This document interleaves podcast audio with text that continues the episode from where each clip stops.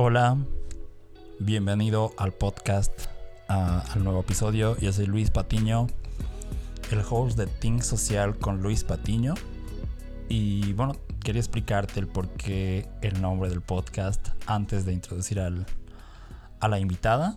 Entonces, bueno, el porqué del, del nombre es porque fundé una empresa llamada Think Social, que es una empresa de consultoría de marketing digital y quería usar el podcast más que todo para atraer clientes, eh, para cortar el proceso de venta, ¿no? Porque una vez que ya un cliente consume tu contenido o, ya tiene más idea de, quién eres y qué haces, es más probable que él compre de, ti porque has creado confianza, ¿no? Aparte que crea una, como que crea un, un lazo y también ayuda a que la confianza se, construya más rápido, ¿no? Entonces, esa es la razón por el podcast y también la otra razón que ya es más desinteresada es de ayudar a cualquier persona, ¿no? Que quiere emprender y que quiere aprender de, de las personas que han logrado el éxito en el mundo del emprendimiento, las finanzas, bienes raíces, espiritualidad y bienestar consumiendo este contenido que es más como un blueprint de, de las personas, ya que trato de hacer preguntas. No tanto mm, sobre su vida, sino sobre principios básicos que si, bueno, cualquier cosa está construida en principios básicos y si tú sabes reconocer esos principios básicos es más fácil que tú construyas en vez de estar copiando lo que ellos hacen, ¿no? Es porque si tú sabes los principios básicos es más fácil construir algo. Ok, entonces vamos, voy a introducirte a la nueva invitada. Es Andrea Puente, eh, serial entrepreneur. Para los que no saben inglés, eso quiere decir que es una fundadora de empresas que eh, ha creado varias empresas, no solo una, y exitosamente. Yo lo veo muy difícil, pero es por eso que invité a ella porque eh, tiene mucho conocimiento e inteligencia que compartir. Eh, y también ella es fundadora de Sekiri, Panel Fresh, Kumi. Y en el podcast vas a averiguar la historia detrás de los nombres de estas empresas. Y también em, vas a saber cuáles los problemas que solucionan en, en el país y cómo contribuyen también al mismo.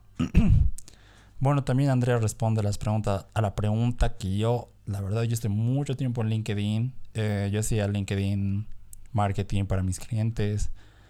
Entonces, eh, al estar en la comunidad de LinkedIn, hay una pregunta muy frecuente que es cómo encontrar un cofundador, porque es, la verdad que es muy difícil. Es como encontrar a alguien con, con quien vivir, una novia. Entonces, eso y también nos da tres tips útiles y que puedes tomar acción hoy para tus finanzas personales que te van a ayudar a tener una relación saludable con el dinero. Porque como sabemos, para tener libertad económica, tu dinero debe trabajar para ti y no al revés. ¿Ok? Al final también nos comparte tres libros que cualquier emprendedor debería leer, según ella. Así que quédate hasta el final si quieres descubrir cuáles son los tres libros. Y si, este podcast te gusta, no te olvides compartirlo a algún amigo que le gusta el emprendimiento, el marketing digital, los startups. Y para que podamos llegar a más personas. También síguenos para recibir notificaciones cuando un podcast nuevo sea lanzado. Y eso, también síguenos en Instagram y Facebook. Yo estoy como Luis Patiño en todas las redes sociales, en LinkedIn también. Y al final Andrea nos deja sus redes sociales para que ella pueda, para que tú puedas seguirla y puedas también comunicarte con ella si es que necesitas eh, de los servicios que ellos ofrecen. Y empecemos con el podcast. Let's roll.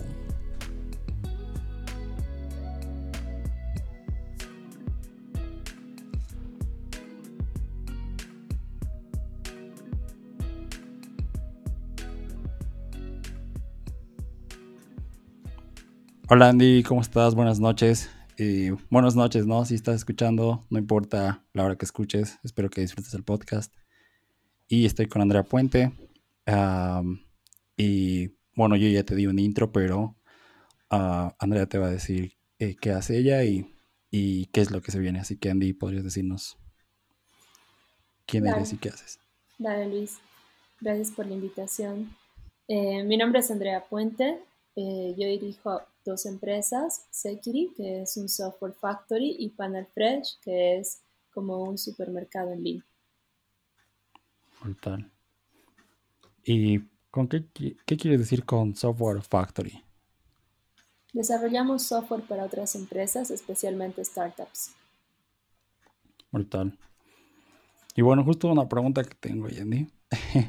es, ah, bueno, eh, hay varios modelos de negocio, ¿no? Ah, hay consulting, bueno, hay, em, hay de todo, pero hay e-commerce. ¿Y cuál dirías que es la diferencia entre, bueno, una startup y un business normal, un negocio? ¿O cuál es la diferencia? Ok, eh, las empresas tradicionales tardan mucho tiempo en crecer, los startups se enfocan principalmente en el crecimiento. Para llamarte startup tienes que cumplir con algunas características, por ejemplo, ser escalable, es decir, que tu modelo de negocio se pueda replicar en otros lugares, no solamente en tu ciudad o país, que puedas crecer mucho en un tiempo muy corto y además ese crecimiento está sostenido por la tecnología porque es la forma de escalar, ¿no? Eh, los startups apuntan a, convertirse en empresas multinacionales. Las empresas normales, por otro lado, eh, o más comunes, eh, son más jerárquicas, tardan más tiempo en lograr grandes objetivos. si tú ves, digamos, las empresas que tenemos en el país, vas a ver que ninguna está, está es reconocida a nivel internacional y, pese a que tenemos muy, muy, muy buenas empresas, ¿no? Entonces esa es principalmente eh, la diferencia entre, entre los empresarios y los startuperos. empresarios, bueno, esa está buena. Ah, yo creo que ah, enseñando y si escuchan este podcast, yo creo que pueden ah, mejorar y siempre progresar. Pero hay información en todo lado, así que lo pueden buscar. Y Andy, ah, bueno, hay, hay un emprendedor, creo que piensa diferente, o por algo le dicen espíritu emprendedor, ¿no? Porque ah, no quiere trabajar de 9 a 5, quiere ser el dueño de su tiempo. Entonces, eh, detrás de, de, vos como emprendedora, ¿cómo, dirías que, eh, cuáles son los hábitos que te ayudan a emprender o qué hábitos te han llevado a llevar estas dos empresas adelante? Yo creo que más que ser mi propia jefa o, trabajar poco, porque eso es como un mito urbano. Cuando tienes algo propio, trabajas muchísimo más, eh, duermes menos y, además te enfrentas a todos los problemas que, que son inherentes al emprendimiento vos solo, ¿no? Es como que los empleados que tienen un sueldo fijo compran seguridad a cambio de su tiempo, es decir, que les va a llegar una remuneración mensual cada mes, no importa qué. Y eh, las personas que deciden hacer empresas, eh, en realidad son personas que pueden manejar mejor el riesgo, porque puedes eh, perder todo lo que tienes si es que, si es que no haces las cosas bien y si es que no escuchas lo que el mercado quiere. Entonces, como hábitos, digamos que yo tengo para emprender, está el siempre estar preparada, o sea, nunca paro de aprender. Después, el tener los estados financieros en orden, que es una parte muy importante de, hacer empresa y es como que un consejo más práctico, ¿no? Eh, y creo que algo que nos une a todos los emprendedores es que tenemos un objetivo y una visión sobre qué es lo que queremos lograr y construir. Pienso que, pocos lo hacen con, o, de, o por lo menos pocos se quedan muchos años en esto solamente porque quieren una vida fácil, porque eso no es cierto eh, en, en, la realidad, ¿no? Sí, tienes razón todo es trabajo duro y, también creo en eso, ¿no? Mm, sí, es duro. Cuando yo emprendí, la verdad, desde cero igual, Ah, vendía todos los días, hacía ventas, ventas, ventas. No dormía. Tenía un equipo y tenía que llamar todos los días, así que... Bueno, yo era el que estaba ahí a full, ¿no? Full ventas, porque si no, el equipo, chao. Pero, va, entiendo, Andrea. Y igual dijiste que eh, los hábitos es eh, tener eh, todo lo que es ah, tus números y las finanzas en su lugar, ¿no? Y hay muchas personas que, bueno, leí, hay, hay memes, baby meme de Instagram, así igual de finanzas, que decía, las personas ricas manejan bien su dinero y las personas pobres no. Entonces, ¿cuáles dirías que son, ah, bueno, igual hablando de hábitos, unos hábitos financieros que tienes, pero en esta, más que todo en, el área personal, ¿no? ¿Qué, tips le darías a alguien para que maneje sus finanzas personales? Ok. La primera, que se deshagan de sus deudas. Eh, tarjeta de crédito, eh, préstamos, eh, que se organicen como para deshacerse de esas deudas lo antes posible, ¿no? La segunda, que siempre separen un monto para, para ahorrar y, y, que ese monto, digamos, les permita crear un colchón de seguridad, porque la vida es incierta, entonces imagínate, las personas se enferman o, tú mismo te enfermas, eh, te chocan el auto, no sé, pueden pasar muchas cosas imprevistas que te, ponen, que te podrían poner en una situación difícil. Entonces, un buen hábito es ahorrar un porcentaje de tu salario, así sea bajo. Y, bueno, eh, otro porcentaje deberías destinarlo a ahorrar, pero para invertir ese dinero, ¿no? Eh, y, em, y, empezar a, pensar cómo podrías multiplicar ese, ese, ese, monto que estás ahorrando para tus inversiones. Mm, creo que esos, esos tres, eh, esos, esos, tres consejos pueden hacer que las personas eh, puedan entrar en el camino de, ser financieramente estables. Los microgastos muchas veces eh, se llevan gran parte de tu salario y no te das cuenta. Por ejemplo, si tú ves una familia de clase media que compra una botella de Coca-Cola al día, ¿cuánto está gastando al mes? ¿Cuánto cuesta una botella de Coca-Cola? ¿11 bolivianos? Creo que sí. es que yo no, yo no compro soda pero digamos que compran una de 11 bolivianos por día. Eso multiplicarlo por, por, por 30 eh, días. Entonces, ¿cuánto, ¿cuánto estás gastando solamente en eso? ¿No? claro, eh, sí. Y, es algo que no, o sea, que es sustituible, que, tampoco le hace, le hace bien a tu cuerpo. Eh, no sé. Ok, entonces, ¿y hay, algún software que uses para, para mantener, para guardar todos, todos tus gastos o, solo usas una Google Sheet o cómo haces? Solo uso un sheet, no, no, no, o sea, para mis gastos personales, ¿no?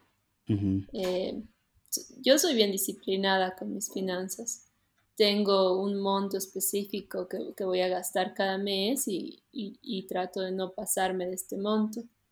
Eh, tengo un monto que se invierte, tengo un monto que se ahorra para imprevistos, tengo un monto que se cambia a dólares, entonces es como que todos los meses eh, siempre destino como que, que, mi salario a esto. Y, y esta es otra cosa que los emprendedores a veces descuidan, que cuando tienes una empresa, tú de tu empresa sacas lo que sea y no debería ser así, en realidad deberías pagarte un salario y solamente gastar ese salario. Y tampoco deberías pagarte un salario extraordinario, ¿no? especialmente si estás empezando, lo suficiente como para sobrevivir, aunque suene raro, y a medida que vaya avanzando tu empresa, entonces también incrementalmente irte pagando un poco más. Pero también tienes que cuidar las finanzas de tu empresa. Por ejemplo, nosotros con mis socios siempre vemos cuántos meses de vida tenemos y, por políticas así eh, hemos podido sobrevivir a cosas bien duras que nos ha tocado vivir en el país, como por ejemplo estar ese mes sin trabajar en noviembre y octubre, o por ejemplo eh, sobrevivir al COVID, ¿no? Eh, donde hemos tenido ingresos en una de las empresas. Entonces es bien importante prever y también tener un monto para arriesgar. Entonces, ese, ese riesgo eh, tú lo corres siempre con la esperanza de poder generar más ingresos, pero no siempre sale bien. Lo bueno es que si estás cubierto, es, es, cada vez más, no, no, te voy a decir más sencillo, pero no tienes tanto peso al correr riesgos porque no es que vas a perder los ahorros de toda tu vida, sino que es que estás destinando una parte de tu presupuesto precisamente para poder hacer eso. Sí, yo creo que eh, eso tienes razón. Algunos emprendedores no saben manejar bien sus finanzas. Yo creo que ahí fallan, ¿no? Mm, la verdad, creo que el 90% de los que tratan de emprender fallan. Pero es por la falta de conocimiento, ¿no? Entonces, más bien, yo creo que ah, has dado un buen consejo, para incluso para mí, porque yo, yo la verdad no, sabía de esto y, y mi cofundador me enseñó eh, todo esto que era bookkeeping. Ah, yo, la verdad ni idea, pero gracias a él mm, tuve mucho conocimiento. Y bueno, estaba escuchando el podcast igual que hiciste con Luis. Y te, bueno, hablaron de cofundadores, ¿no? Y, y en LinkedIn estaba viendo así preguntas de algunos en la comunidad y decían ah, cuál es, cómo escoger a un cofundador. Entonces también es una pregunta que, que tenía. Entonces, esa pregunta, Andy, es la que tengo. Creo que esa, eh, tu co-founder debería cumplir dos, dos, eh, dos cosas que no deberían ser negociables. La primera, que comparta tus valores. Y la segunda, que tenga skills complementarios a los tuyos. Es decir, que, que tenga skills diferentes a los tuyos, porque cuando emprendes necesitas de muchas habilidades, ¿no? Entonces, la diversidad hace equipos fuertes. Creo que eso, esos, esas dos características deberían ser no negociables. Y después, obviamente, están los nice to have, ¿no? Eh, que podría ser cualquier otro requerimiento que, que, vos tengas para poder trabajar con alguien, desde que sea divertido o divertida, hasta, hasta no sé, que, tenga un posgrado en, en, alguna, en alguna área. Brutal. Entonces, eh, los valores y las skills, ¿no? Uh, skills complementarias. complementarias. Brutal. Entonces, uh, bueno, ya saben, gente de LinkedIn. y, y bueno, estaba igual eh, me pareció muy interesante los nombres de tus empresas porque ah, nunca no he escuchado estos nombres, entonces quería saber eh, cuál es la historia detrás de, del, nombre, ¿no? Ok. El Software Factory se llama Security, con Z-E al principio. Eh, es un, es un nombre compuesto. Kiri es un árbol que supuestamente va a salvar el mundo, crece más rápido que los otros árboles, absorbe mucho el dióxido de carbono, reforesta, regenera pisos, eh, perdón, suelos. Eh, y la ZE es, eh, son las dos primeras, bueno, es la primera sílaba del nombre de mi abuela paterna que se llamaba Zenaida y, yo la, quería muchísimo, entonces por eso se llama Sekiri, ¿no? Y nuestro lema es Make It Matter, que significa haz que cuente, porque eh, eso es lo que queremos transmitir en todos los trabajos que hacemos. Y bueno, Panal Fresh, eh, Panal lo escogimos porque es orgánico, porque, porque eh, digamos, las abejas o o, las avispas o cualquier insecto que, vive en un panal, en una colmena, eh, trabajan unidas por un objetivo que es sostener la colmena, ¿no? Y nos parece un buen nombre porque está relacionado a, los alimentos y a la sostenibilidad. Y el fresh es, por fresco, ¿no? Panal Fresh. Panal Fresh. Las abejas, sí, la verdad. No, no sabía eso. Pero sí que lo escuché muchas veces en toda Cochabamba, el nombre de Panal Fresh. Y decía, ¿qué es? ¿Qué es así? Bueno, es que también fui a todas las Fuck of Nights, así, ¿no? Ahí también creo que te vi. Mm, no me acuerdo dónde nos conocimos, Andy, pero. en algún lado. Y. no, sí, te, te, vi en varios lados. En varios, varios. Pero voy a. en mis sueños voy a recordar. Mi subconsciente va a mostrar. Bueno, me cuentas. Y.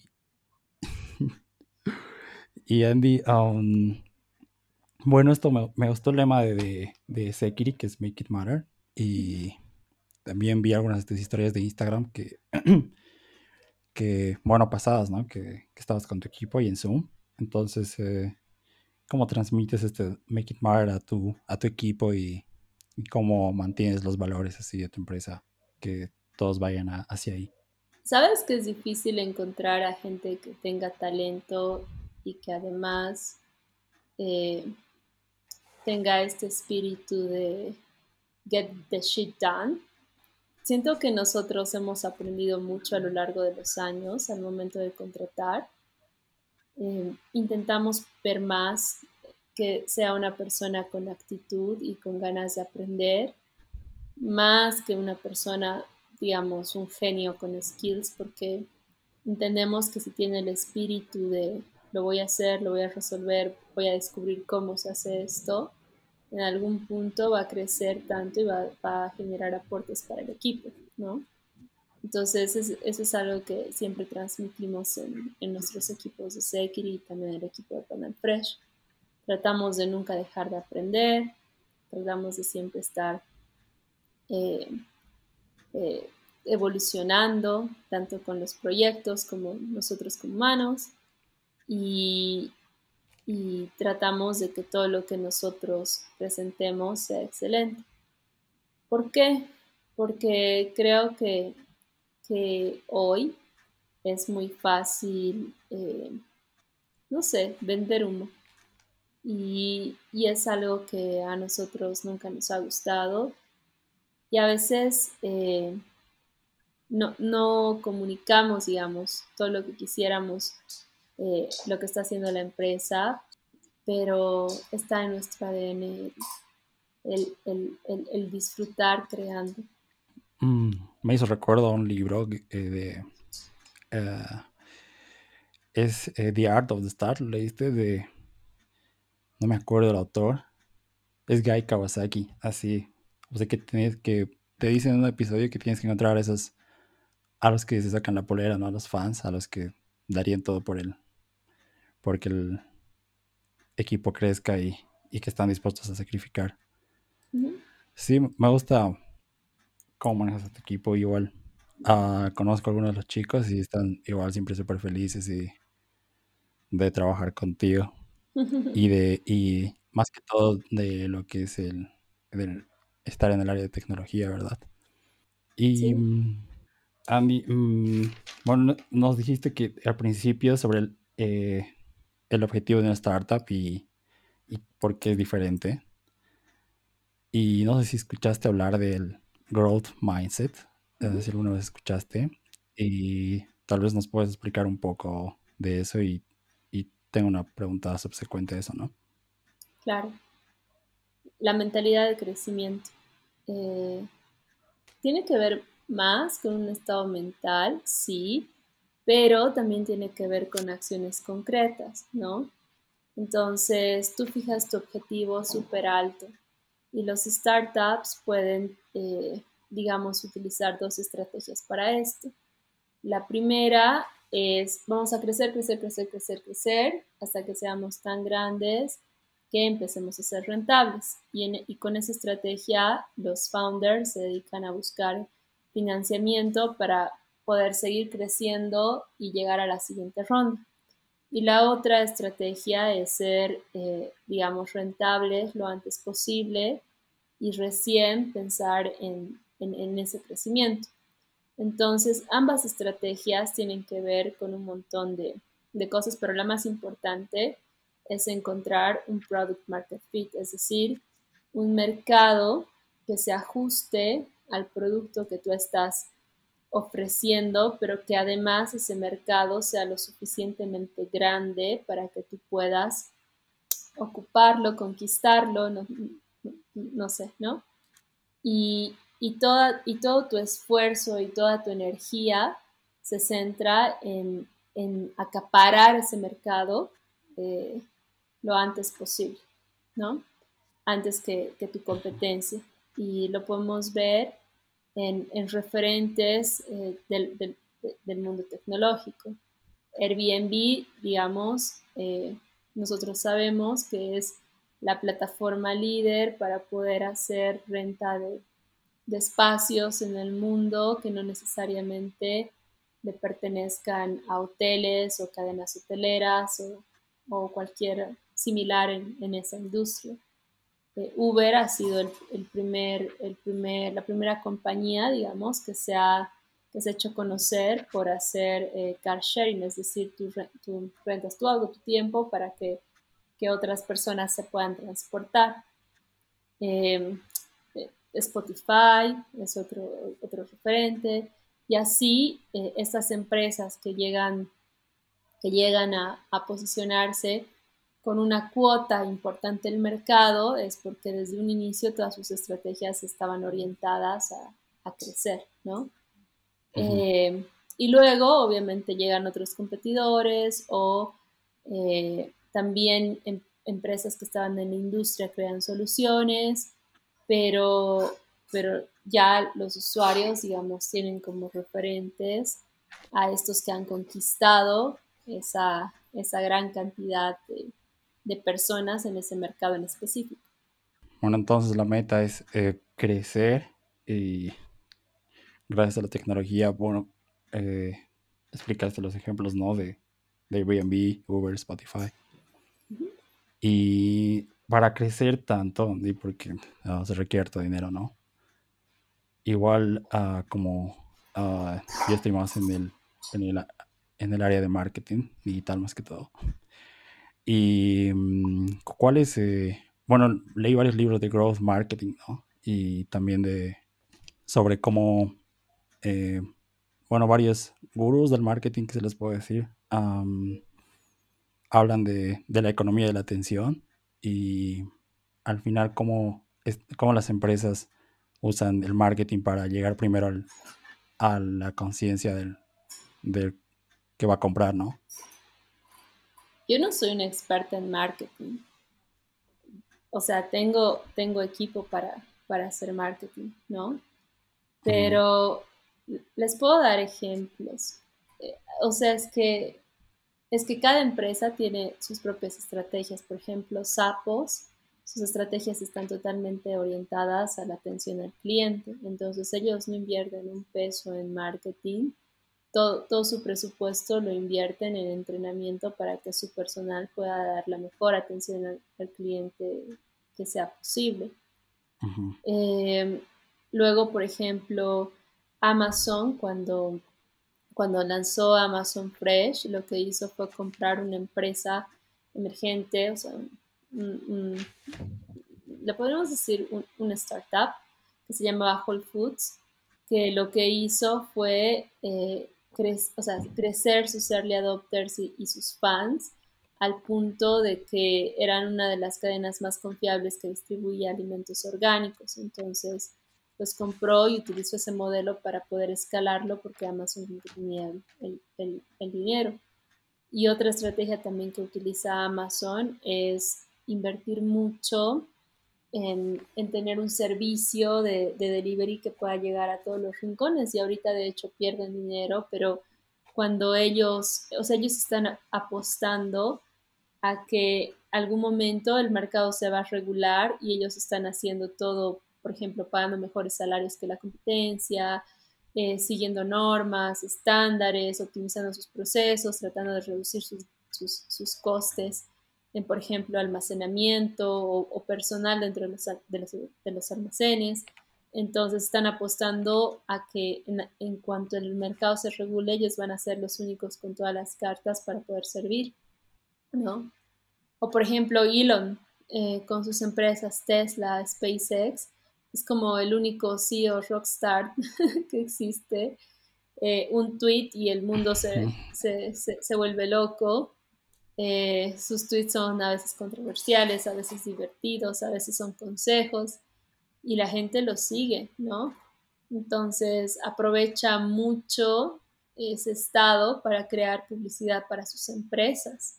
¿Y cuánto le cuesta un tweet? Entonces, eh, como te digo, yo no sé, yo no soy experta en marketing, pero sé que cada empresa tiene que encontrar eh, algo que, les funcione, no es como que una fórmula secreta que tú puedas seguir y que, y que ya con eso lo vas a lograr. Lo que sí te puedo decir es que tienes que prestarle mucha atención a ese aspecto y siempre tener un presupuesto para ese aspecto en específico. Como, como dices, eh, los ejemplos de Amazon, eh, siempre, eh, bueno, estaba leyendo las cartas a shareholders, ¿no? De, de Jeff pero ah, siempre les estoy informando sobre mm, el servicio al cliente y su misión. Y el marketing ya es ah, muy aparte, ¿no? Mm, de todas formas, es importante, ¿no? Tener un, un presupuesto, la verdad. Y bueno, hablemos más que todo, Andy, de, de cómo manejan el estrés los emprendedores, porque a veces fallan o, o todo va mal. Entonces, vamos por esa parte. Ok. Eso suena difícil. Yo todavía lo estoy descubriendo. Me gustaría decirte que soy eh, igual de disciplinada como con las finanzas, con esto de, de mantenerme operativa, pero no es así. Eh, eh, sí me he dado cuenta que es bien importante prestarle atención a tu cuerpo porque a veces eh, te sobrecargas y puedes pasar más tiempo inhabilitado del que te gustaría y eso no está cool porque porque tu o necesitas producir, ¿no? Para que tu empresa siga, siga funcionando de la mejor forma.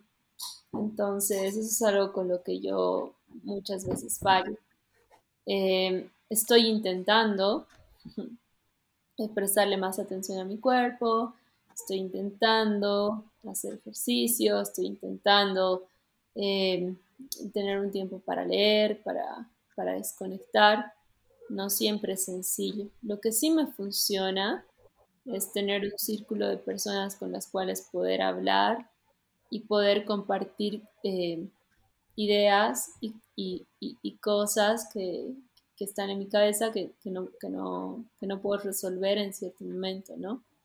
Eh, eso sí lo he hecho desde siempre y lo recomiendo tener personas que estén de tu lado y que puedan eh, ayudarte, no importa, quizás solo escuchándote en esos momentos difíciles soy la persona menos indicada para hablar de deporte y, todo eso porque estoy, estoy aprendiendo a cómo, a cómo lidiar con, el estrés y los achaques. ¿Qué quieres de achaques? No sé, pues que te duela algo, que, te ah. inhabilite algo. Hay una cultura igual de, que son, hay una cultura en Instagram, ¿no? Sí, igual de emprendedores, bueno, son fanpage, pero eh, le ponen puros memes de trabaja duro o no, los emprendedores trabajan más, los emprendedores y, y como que, eh, como es la información que consumen varias personas, um, se matan trabajando y, piensan que trabajar es el, el éxito, pero creo que al final trabajar inteligentemente y tomar mejores decisiones y tomarte un tiempo para ver dónde estás desde un overview, ¿no? De arriba y decir, a ver dónde estoy, Luis, decir, decir, trabajar inteligentemente es bullshit. o sea, es bullshit en el sentido de que todo el mundo dice eso, pero nadie sabe qué significa. ¿O tú sabes qué significa? Yo te doy un ejemplo, Andy. Dale. Ah, estaba, igual estaba vendiendo a, empresas de USA, te dije, ¿no? ve? Sí, sí. Y tenía varias reuniones con ellos y o sea, pero la forma de obtener el cliente era muy manual, súper super manual, o sea, tenía pocas reuniones y con mucho esfuerzo. O sea, de, de 10 horas que ponía el día, tenía hasta 3 reuniones Y sabes que de las ventas, el, conversion rate, o sea, la tasa de conversión es 10%, ¿no? O menos. Depende del marketing también, ¿no? Depende del rubro también. Sí, depende. Bueno, de mí consultoría, ¿no? Pero así, y, y, trabajaba incluso domingos, mi mamá me decía, no, descansas, así. Y, yo, y tenía razón, porque yo estaba así como muerto. Pero me tomé un día así, descansé y pensé bien las cosas y analicé toda la estrategia. Incluso me tomé días solo para aprender más, no para hacer muchas cosas. Aprendí más y pude tomar otra mejor decisión. Automaticé todo el proceso y, y me llegaban así clientes en automático porque había usado varios softwares ¿no? y todo eso, pero descubrí, descubrí una forma más inteligente, ¿no? Porque estaba trabajando así como, como un auto con llantas cuadradas, te diría, en vez de... Y no estaba yendo a ningún lado. Pero digamos, eso, eso ha sucedido porque tú ya has empezado a hacer un trabajo, te has dado cuenta de qué, de qué partes de ese trabajo podías automatizar y luego has realizado la automatización y eso te ha permitido liberarte de, de, estas tareas que eran más mecánicas para concentrarte en otras tareas que eran más importantes, ¿cierto? Ok, ahora dime, el hecho de que hayas automatizado eso ha hecho que, por ejemplo, trabajes tres horas y, y, y, tontees eh, nueve horas. No, porque cuando estás emprendiendo, una vez que, corriges, digamos, eh, eh, un, un, proceso monótono y lo automatizas, lo que tienes que hacer es pensar en el siguiente y en el siguiente y en el siguiente, especialmente si lo que quieres es crecer, es como que no paras nunca, ¿me entiendes?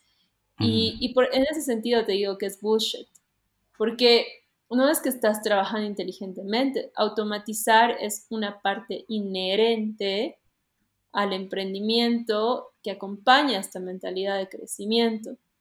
Pero obvio, si tú lo que estás buscando es, no sé, tener más tiempo libre, que también es totalmente válido, y, tener una fuente de ingresos recurrentes. Entonces, claro, o sea, una vez que automatices todo el proceso, eh, ya vas a estar tranquilo y vas a disfrutar de tus ingresos recurrentes.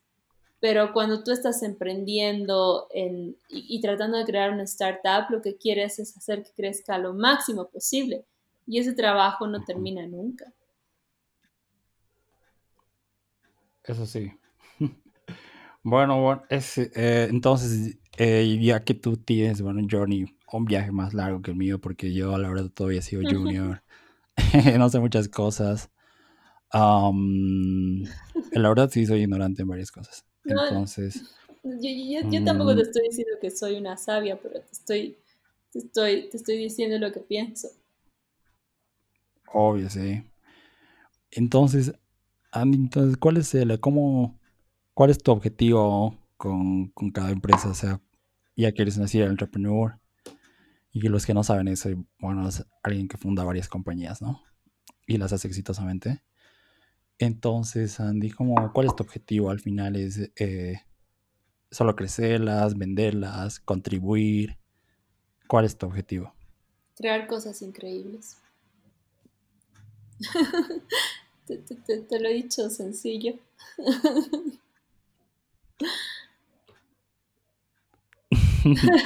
Me lo has dicho como si fuera Buda. Cuando le preguntan algo muy sabio y él solo responde dos palabras y todos dicen, oh, es Buda. no soy Buda, pero eso es lo que quiero hacer con mi vida. Quiero crear cosas increíbles. Y obviamente quiero tener el dinero para poder seguir creando cosas increíbles, ¿no? En algún punto me gustaría convertirme en inversora, que de hecho eh, eh, te, cuento que estamos invirtiendo en dos empresas, una argentina y otra de acá, que son nuestras primeras inversiones y, o, proyectos, por así decir. Eh, estamos súper contentos porque ambas están, están marchando bien, están creciendo bien y obviamente es un montón de trabajo, pero también es bien divertido, ¿no? Eh, quiero que, en el futuro eh, esta capacidad de, invertir en empresas, de, hacer, que crezcan, de, de contribuir con la parte tecnológica eh, sea, sea siempre parte de, mi trabajo, ¿no? Y para eso también estoy consciente de que todavía me falta un camino largo de, preparación, de aprendizaje, de mucho esfuerzo y, trabajo. Y a nuestros equipos también. Bueno, ha sido brutal todo lo, lo que me has enseñado ahorita. Porque, bueno, estaba leyendo, me gusta, la, me gusta leer sobre Buda y ¿no? lo espiritual. Y siempre, bueno, según, eh, bueno, un gurú es alguien que te lleva, ¿no? De un lado A a un lado B. Y un gurú puede estar en cualquier lado, ¿no? En un libro, en la calle. Así que, bueno, creo que en algunos momentos que tienes unas preguntas y, y hablas con alguien y encuentras buenas respuestas. Entonces, algunas respuestas que has dado acá me han ayudado a, abrir los ojos. Andy, gracias. No, gracias a vos. No, no, no, no creo que esté haciendo mucho, pero, pero bueno, gracias. Y Andy, ya que entonces, eh, bueno, hay, hay un libro ¿no? que, que, se llama Padre Rico, Padre Pobre y ahí explica cómo los ricos piensan, cómo pasan de autoempleado a empleado y de ahí a eh, emprendedor y de ahí a inversor, ¿no? Entonces, eh, tú que estás en, creando, ayudando a otros a crear cosas, como tú dices, cosas increíbles, eh, ¿cuál es, cómo es tu, la visión como inversor y, y cómo, cuál es el mindset detrás de eso, ¿no? La mentalidad. Son varias preguntas. Vamos a ver. Eh, este libro lo leí cuando tenía 12 años, creo. Este Padre Rico, Padre Pobre. y, me acuerdo que empecé a hacer manillas con grosiero y las empecé a vender en mi cole. Brutal. Y luego yo era un poco nerd y también vendía, digamos, proyectos de no sé, que nos pedían, digamos, maquetas o, cosas así, también como que vendía eso. Y, y ha, sido como que mi, inspiración para hacer, empezar a hacer cosas así, pero cuando era chiquita, ¿no? Desde eh, sí, ahora, digamos, no, no estoy aprendiendo este, este, este, sobre este mundo de la inversión nuestra visión, obviamente, es que sean proyectos que sean rentables, principalmente, y también que sean proyectos que resuelvan un problema eh, interesante. Entonces, eh, esas son las cosas que nos gustan. Ahora, mi visión como emprendedora es seguir aprendiendo más lo máximo posible y, encontrar la fuerza para aprender de los errores que cometemos eh, eh, y no rendirnos en el camino, porque cuando tú emprendes tienes varios reveses, pierdes plata, pierdes talento, o sea, talento me refiero a, gente que trabajaba contigo y, en algún punto decide marcharse, eh, inviertes mucha energía, mucho tiempo, en cosas que a veces no funcionan. Em, entonces necesitas mucha, mucha fuerza para no rendirte y, yo creo que emprender es más como eh, una, una carrera de fondo que una carrera de velocidad. Entonces es a largo plazo y cualquier cosa que, importe eh, siempre se construye a largo plazo, te das cuenta, es como la gente que piensa que se, que se va a hacer rica rápido y que tiene la fiebre del oro, por lo general termina perdiéndolo todo también igual de rápido. Entonces, em, nosotros estamos como que seguros de que esto todavía, o sea, todavía nos quedan muchos años por delante. Entonces desde niña ya emprendías, bueno, no emprendías, ¿no? No. ya tenías eh, el espíritu, ¿no? ¿Y eso es de, desde tu familia, Andrés? ¿Eres la, primera emprendedora en tu familia o hay varias? Por familia dices papá, mamá. Mm, ya, ah, tu familia desde, desde tus, tus raíces andinas, ya, mentira. no sé si eres andina. Supongo que sí, todos somos andinos, ¿no? Hemos nacido en Bolivia. pues sí. Eh, mis papás no, no, no, son emprendedores. Mi papá trabaja desde hace muchos años en la Caja Nacional eh, y mi mamá ha tenido varios trabajos, ¿no? Eh, secretaria en surtidores. esta, esta cuarentena que ha pasado estaba con un servicio de catering, entonces, sí, mi mamá es más tranquila. Y mis abuelos, sé que mi abuelo paterno era minero, no llegué a conocerlo. Y bueno, no sé mucho de mi abuelo materno, pero digamos mi abuelita, mi abuelita paterna, que es con la que yo me quedaba cuando mis papás eh, trabajaban o viajaban, eh, que, es a quien yo le debo muchas cosas y a quien adoro. Eh, ya, no está acá, pero igual la sigo queriendo, ¿no? Eh, era una mujer muy fuerte, bien, bien familiar, muy inteligente, le encantaba leer y creo que, que, ella me ha transmitido eh, muchas de las cosas que, que me han ayudado después y han sido herramientas para emprender.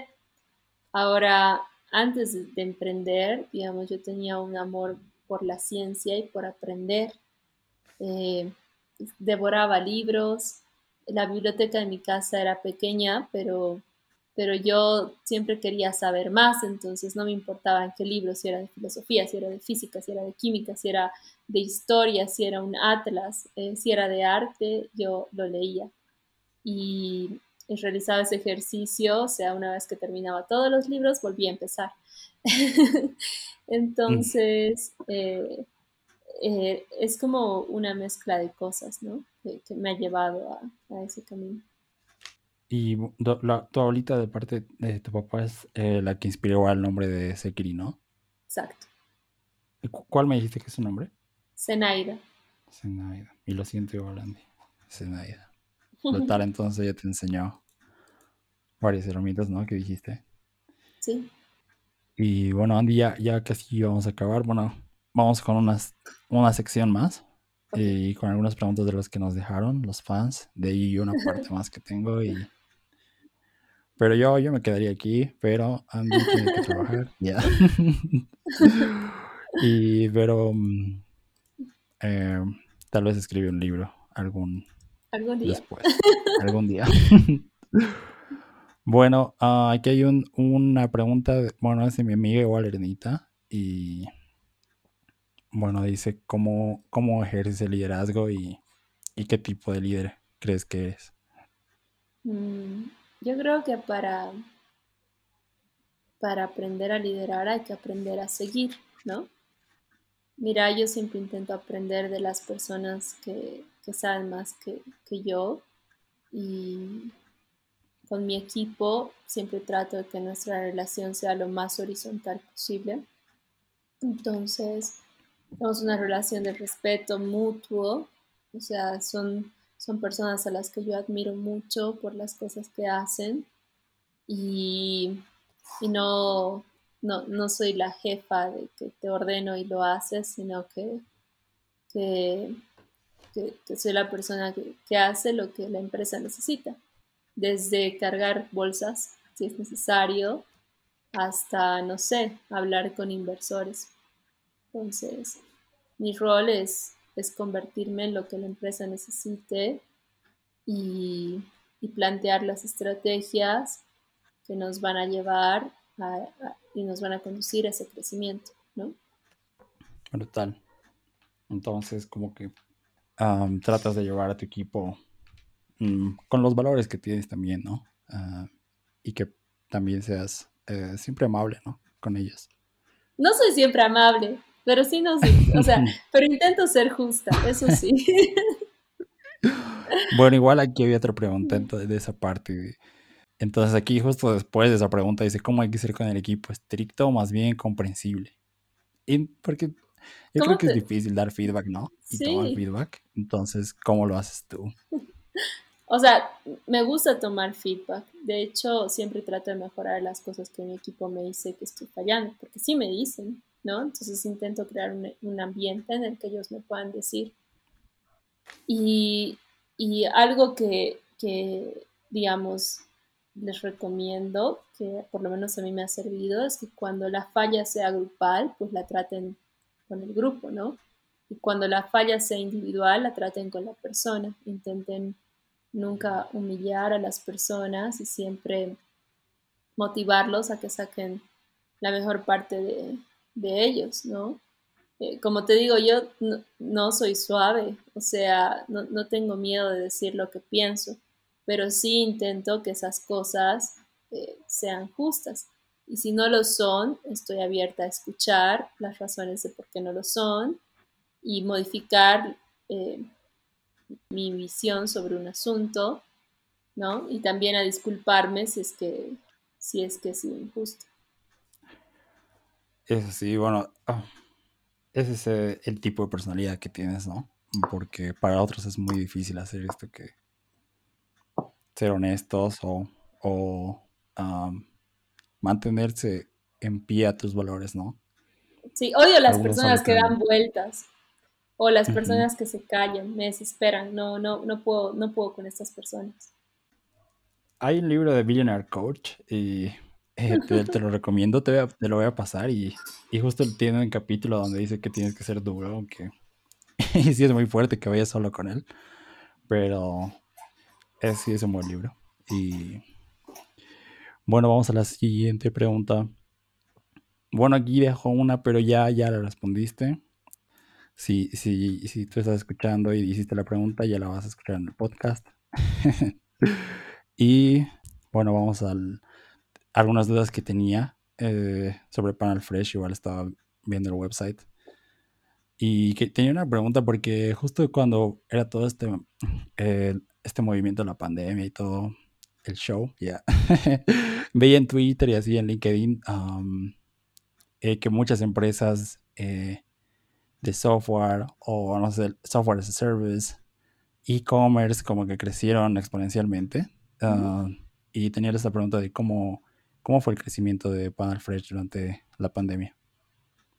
A nosotros nos limitaron eh, con el tema de los permisos, ¿no? Porque nosotros necesitamos hacer, intentamos hacer siempre todo de forma legal y solicitamos los permisos de forma legal y tuvimos 16 rechazos. Después, eh, eh, bueno, eso nos dejó dos meses sin operar, pero lo que hicimos fue crear una aplicación en dos semanas y con la ayuda de algunos grupos voluntarios de los que formó parte, logramos conseguir 100 voluntarios en tres ciudades distintas del país, Santa Cruz, La Paz y Cochabamba, y pudimos ayudar a hacer compras locales. No generamos ingresos durante ese periodo, pero sí generamos datos al mismo tiempo que ayudábamos a familias a no salir de sus hogares eh, en esos momentos de incertidumbre. Entonces les rechazaron muchos permisos, ¿no? Casi 17, como dices. Sí, 16 veces nuestra solicitud de permiso. Y eso sí, bueno, seguro les afectó demasiado, ¿verdad? Sí, nos afectó, pero justamente este, esta política que tenemos de previsión eh, nos ayudó a sobrevivir, ¿no? Durante ese tiempo que no tuvimos ingresos. Sí, estaba. Yo trabajaba con puros restaurantes y toditos me llamaron, me dijeron, Luis, ah, no voy a decir con quiénes, pero me dijeron, ah, hagamos a medio pago o, cortamos el servicio. Y yo, fuck, sí. Y perdí tres clientes en un ratito, y yo, what the fuck. y bueno, ni modo. Y mm, bueno, ya vamos con las últimas preguntas que siempre hago los, a los invitados del podcast. Y bueno, esta pregunta que me gusta saber es eh, ¿en, qué, ¿en qué te gusta gastar tu dinero? O sea, gastar, ¿no? No invertirlo, no libros. bueno, depende de vos, ¿no? Pero ¿en qué, gastas y no te sientes culpable? ¿sí? Libros. ¿En libros? Sí mi, siempre, o sea, mi esposo ama leer y una cosa bien cool ha sido combinar nuestras, nuestras colecciones de libros. brutal, brutal. ¿Y cuánto es lo máximo que has pagado por un libro? Y... Espera, y también helado. Me encanta el helado. helado. Sí. Interesante. ¿Algún sabor que te guste? Me gustan todos los sabores, pero un, tiempo, por ejemplo, era fan de, sigo siendo fan del azaí, pero a veces me obsesiono con cosas ya. Y, creo que, no, sé cuántos días, ponerle 15 todos los días azaí. Eh, no sé, soy obsesiva. Cuando algo me gusta, por ejemplo, si una canción me gusta, la puedo repetir todo el día, una semana, dos semanas, no me canso. y es como que la aprendo, la canto, o sea, me divierto. Brutal. Ya, me imagino ahí comiendo azaí todos los días. Ya estabas del color de un azaí. sí, pero no sé, no, no, no importa. Una vez eh, me, me, sacaron las muelas del juicio, justo tenía un viaje con mi papá y me inventé que el doctor me dijo que solo come helado y era un viaje eh, de una semana, creo, una cosa así. Entonces yo desayunaba, almorzaba, cenaba helado.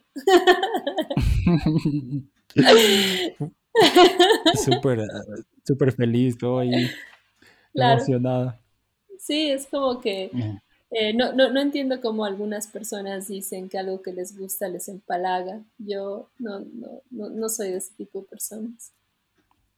Brutal.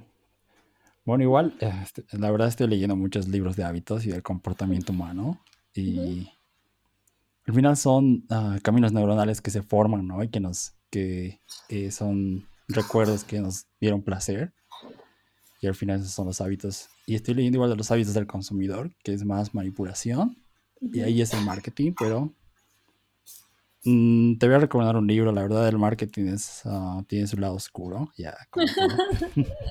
Dale, pásamelo.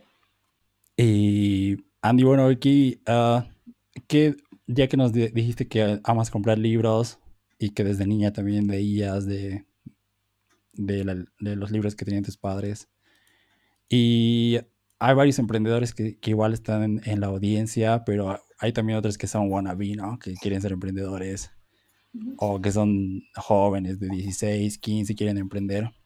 Mm, ¿Qué, cuáles son los tres libros que les recomendarías? No, no, te escuché lo último. Sí, bueno, los emprendedores que los que quieren, los que quieren ser, ¿no? No los que son. Así que los que la piensan, no son, tienen 16, 15. La pregunta es que, ¿cuáles son los tres libros que les recomendarías? A los que quieren emprender, a los que quieren, ¿no? A los que ya son. ¿Solo tres? Mm. Sí, solo tres. Eh. ok. El libro negro del emprendedor, Rework y... Rework, ¿de qué autores? Peter Thiel. Ah, no, no, ah, mentira. Rework no es de, de, Peter Thiel, perdón, perdón, es que estoy pensando en el siguiente, que es Zero to One.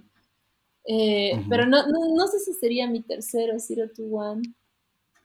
Eh, Rework lo ha escrito una empresa que, antes se llamaba 37 Señales, que de hecho ese también es un libro bien bueno. y luego se han convertido en, en Basecamp. Y la filosofía de esa empresa igual es bien cool. Brutal. El Mauro me está mirando como... Mm". Pero es que yo estaba pensando en Zero to One de Peter Thiel. Y, yo, yo, también creo que deberían leer una biografía, la que ellos quieran, de, de, de, cualquier emprendedor que, les interese. Eh, Steve Jobs, Elon Musk, no sé. Eh, pero si no, si, no, si no les gusta leer, digamos, ninguna biografía, que lean eh, La Revolución del Atlas de Ayn, Rand. Sí, esos serían los tres libros. Mira. Revolución del Atlas. El primero. Atlas Shrek. Sí, sí, sí. Sí, el primero sería El libro negro del emprendedor. El segundo sería Rework. Y el tercero obligatorio La Revolución del Atlas, que es una novela, pero que, les, les, va, les va a abrir mucho la cabeza. Brutal. Ese se lo recomendé a mi novia, pero no lo leí. Se lo pasé en PDF incluso. ¿Cómo recomiendas algo que no lees? Porque lo, lo, vi en varios videos de emprendedores que... Y yo lo tenía en mi lista, pero quería... o sea, que es más de sinergia, ¿no?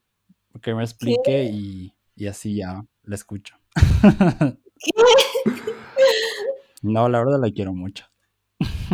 Oh my god, no, no, entiendo esto de, de recomendar algo que, que, que, tú no has usado, probado, leído. um, tal vez lo entiendes algún día, Andy. no, no creo. Pero explícame. Mm, yo creo que por eso es más como que mm, ella puede aprender algo que todavía yo porque yo estoy leyendo otra cosa y le dije a ver si te gusta, porque la, conozco, ¿no? Sé que le gusta, ella igual me recomienda cosas y, pensé que le gustaría porque igual lo vi de varios emprendedores yo que, que sigo y tenía una curiosidad, pero no, no lo leí porque estaba leyendo otros dos. Yo habría querido que, que, ese libro caiga en mis manos cuando tenía 12 y, y creo que me habría cambiado la vida. 12. ¿Por qué? Sí, porque, o sea, siento que, muchas de las cosas que, mencionan en este libro eh, son súper útiles y prácticas y aplicables al mundo del emprendimiento. Eh, la visión que, tiene esta autora sobre, sobre aspectos eh, más filosóficos, digamos, del capitalismo o, el egoísmo o, no sé, el valor, eh, son, son impresionantes. O sea, la, claridad que tiene es impresionante. Léelo y deja de recomendar cosas que tú no has leído.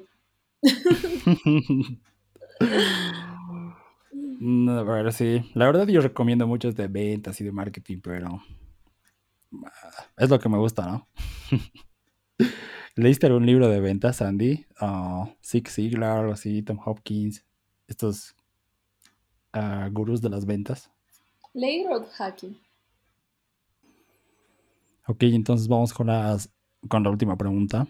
Y de ahí ya nos puedes dejar eh, tus redes sociales donde las personas pueden seguirte o pueden contactarte para business inquiries. Que me contacte por, por, LinkedIn. Ahora vamos a la última pregunta y, y nos dejas las redes. Dale. Bueno, entonces, esta es la última pregunta y es, um, ¿qué harías si tuvieras un millón de dólares en cash flow? O sea, cada mes, ¿no? Efectivo eh, de para ti, ¿no? Cada mes. O sea, ese es tu sueldo. Me invertiría en mis empresas. Sí, la verdad, eh, la pasión que tienes por, las, por el emprendimiento me sorprende, Andy.